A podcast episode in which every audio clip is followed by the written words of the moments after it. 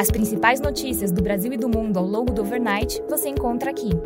Este é o Direto ao Ponto, um podcast do Banco Modal. Bom dia e bem-vindos ao Direto ao Ponto. Hoje é terça-feira, dia 18 de abril, e estes são os principais destaques esta manhã. No Brasil, no cenário fiscal, equipe do Ministério da Fazenda trabalhou nos últimos dias para reforçar o compromisso com os parâmetros da nova regra.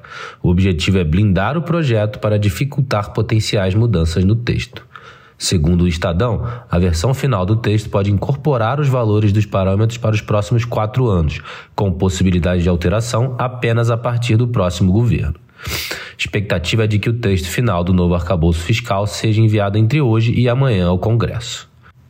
Na apresentação da Lei de Diretrizes Orçamentárias ontem, a ministra do Planejamento Simone Tebet reforçou que os valores enviados no texto dependem da aprovação do novo arcabouço fiscal. O projeto de lei enviado considera um aumento entre 145 e 155 bilhões de reais em receitas. Esse valor deve vir de medidas tributárias que ainda não foram implementadas. Em relação à arrecadação, o governo pretende taxar sites de apostas esportivas. Jornais repercutem que os apostadores deverão pagar 30% sobre o lucro obtido, enquanto as empresas terão que pagar 30 milhões de reais por uma licença de 5 anos, além de 15% de imposto sobre o lucro. No cenário de crédito, o presidente da Febraban afirmou que será criado um grupo de trabalho incluindo a instituição, o Ministério da Fazenda e o Banco Central para discutir soluções sobre os juros elevados do cartão de crédito. Na cena política, Estados Unidos e União Europeia criticaram as falas do presidente brasileiro sobre o conflito em território europeu. Após mal-estar em função das declarações de Lula, o governo dos Estados Unidos quer explicações do Brasil sobre o alinhamento com a Rússia. Em relação às estatais, a Petrobras reforçou o compromisso com os termos de compromisso de cessação prática junto ao CAD.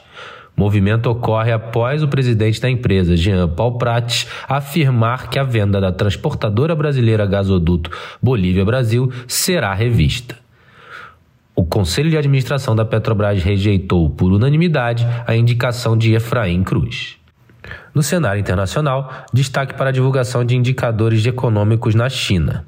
O PIB do primeiro trimestre de 2023 subiu 2,2% na comparação trimestral, em linha com o esperado 2,2% e acima do anterior 0,6%. Já na comparação anual, o PIB avançou 4,5%, acima do esperado 4% e do anterior 2,9%.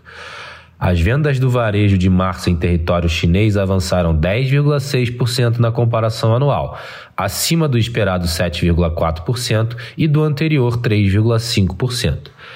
Além disso, a produção industrial de março avançou 3,9% na comparação anual, abaixo do esperado 4%, mas acima do anterior 2,4%.